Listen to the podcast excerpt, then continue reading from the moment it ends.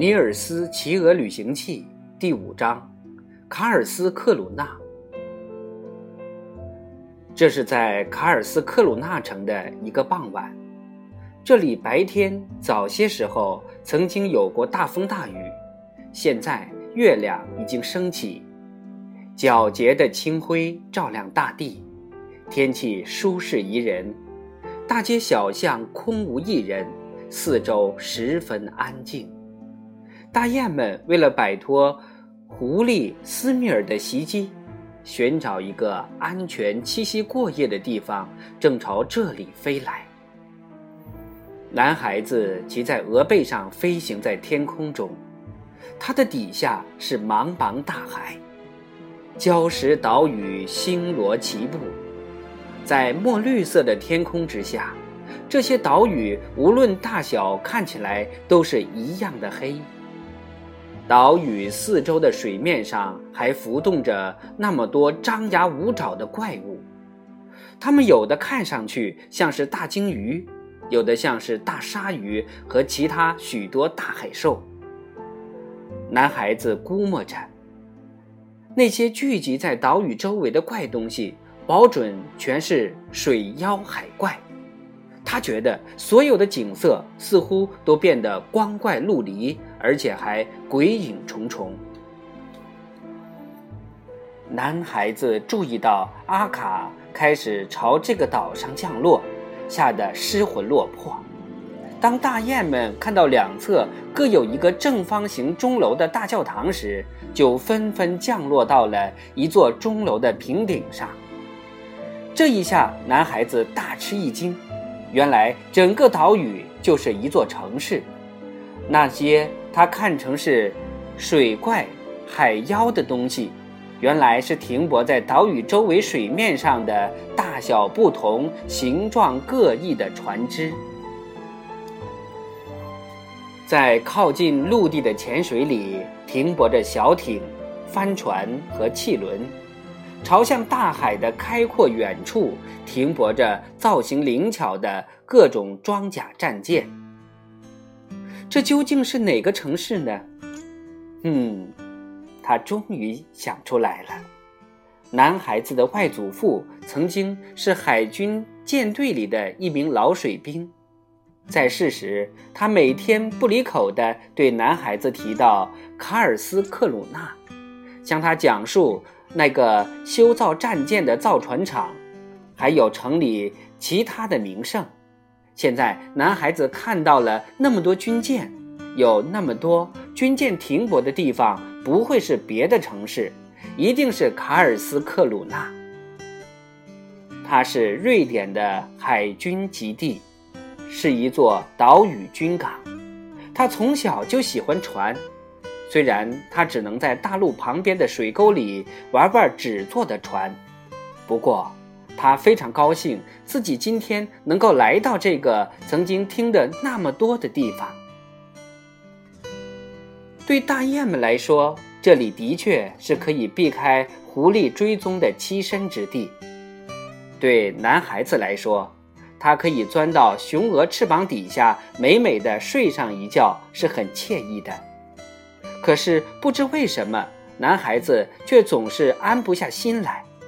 刚刚睡了还不到五分钟，他就从雄鹅的翅膀底下溜了出来，爬到了地上。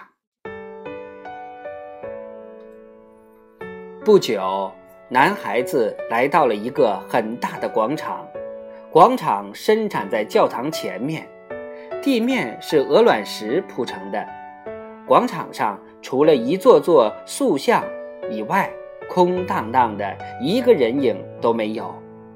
还有个塑像，是一个身材高大魁梧的粗壮汉子，头戴三角形毡帽，脸上一副凶相，鹰钩鼻子，嘴巴也非常难看，手里还握着一根很长的手杖。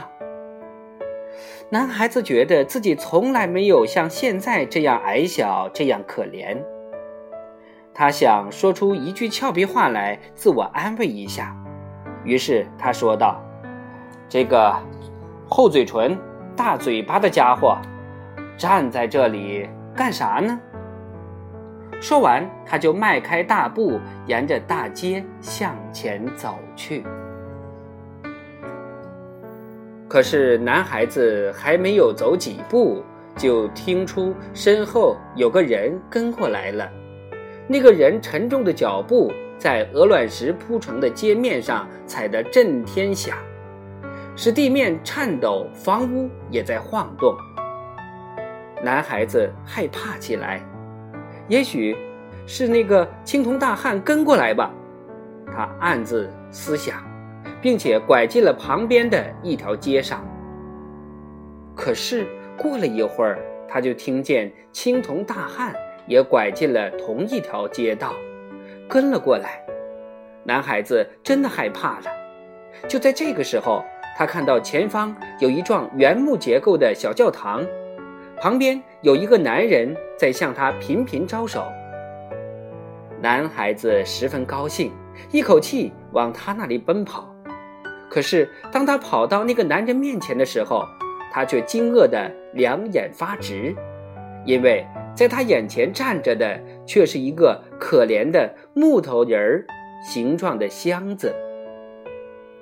他站在那里，怔怔地看着那个木头人。那是一个粗壮的汉子，头上戴着一顶黑色的木头帽子。他想起来了。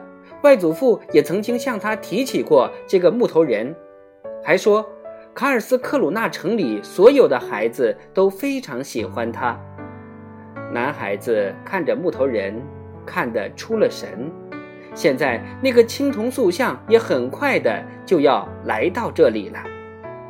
就在这千钧一发之际，木头人朝他弯下腰来，向他伸出了又宽又厚实的手。男孩子毫不犹豫地纵身跳到他的手掌上，木头人掀开自己的帽子，把男孩子塞到帽子底下。木头人刚刚把他的手臂放回原处，青铜大汉就来到了木头人的面前。青铜大汉生硬而大声地问道：“喂，你是什么人？”木头人手臂向上一伸。把手举到齐帽檐，身上发出吱吱嘎嘎的声响。他一面敬礼，一面回答说：“陛下，请恕罪，我叫罗森伯姆，曾经是无畏号战舰上的上等兵，服役期满后，在教堂当过看门人，现在被雕刻成木像，作为一只募捐箱子，被安放在这个教堂的前院里。”男孩子听到木头人高呼“陛下”，着实吃了一惊，吓得浑身直打哆嗦。原来那尊青铜像不是哪个等闲之辈，而就是这个城市的缔造者卡尔十一世国王陛下本人。嗯，快告诉我，你有没有看到过一个很小的小家伙今天晚上在城里到处乱窜呢？要是这个小坏蛋落到我的手里，我非要叫他尝尝我的厉害不可。”国王十分生气地说道，一面用手杖用力地搓搓地。“哦，陛下，是的，我看到过那小子。”木头人说道，“那个小子往造船厂方向跑去了，准是躲到那里去了。”“哼，言之有理。”罗森伯姆，那么你就快随我来，跟我一起去寻找他。四只眼睛总比两只眼睛管用嘛。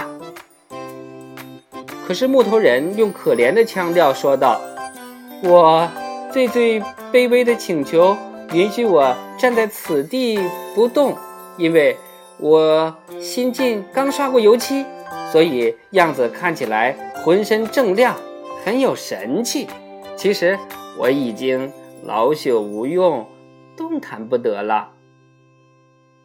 青铜大汉根本不听他的解释，反而举起那根长长的手杖，朝木头人的肩膀狠狠地敲了下去，并且说道：“别啰嗦，快跟我走，罗森伯姆，没有规矩。”就要你好看。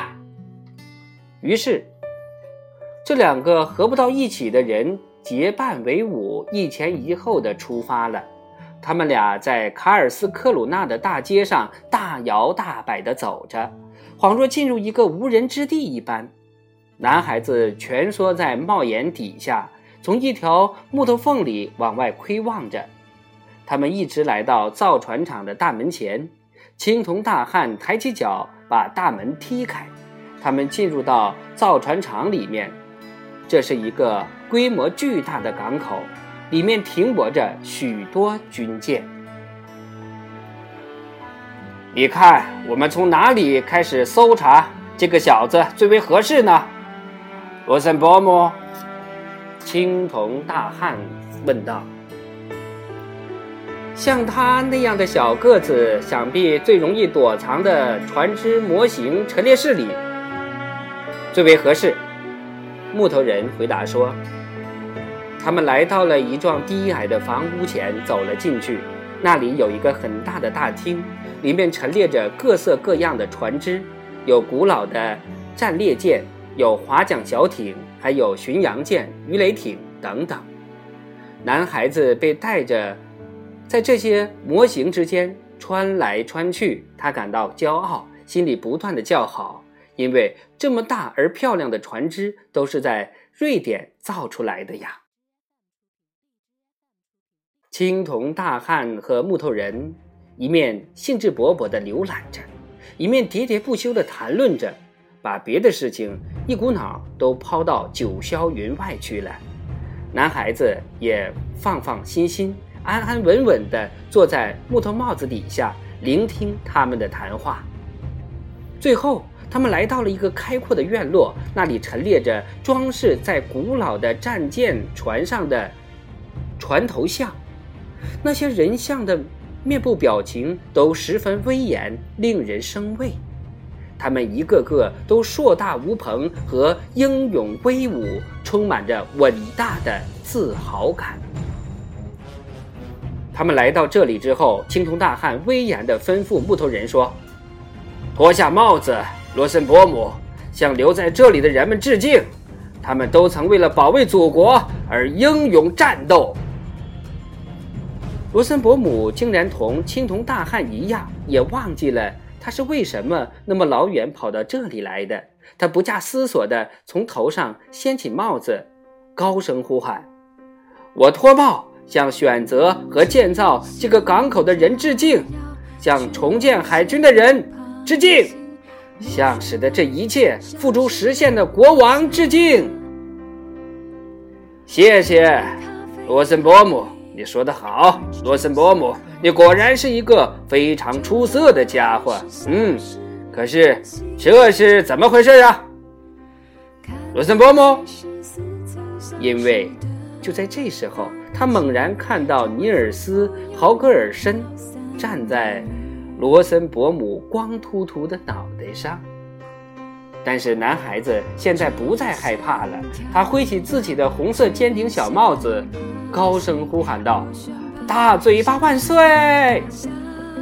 青铜大汉狠狠地把手杖往地上猛搓，但是男孩子弄不清楚他想干什么，因为就在那个时候，太阳已经冉冉升起。霎时间，青铜国王塑像和木头人都化为一股烟尘，随风消失了。男孩子站在那里，怔怔地凝视他们消失。大雁们却从城市上空飞了起来。那只大白鹅很快看到了尼尔斯·豪格尔森，立即从空中飞下来，把它接走了。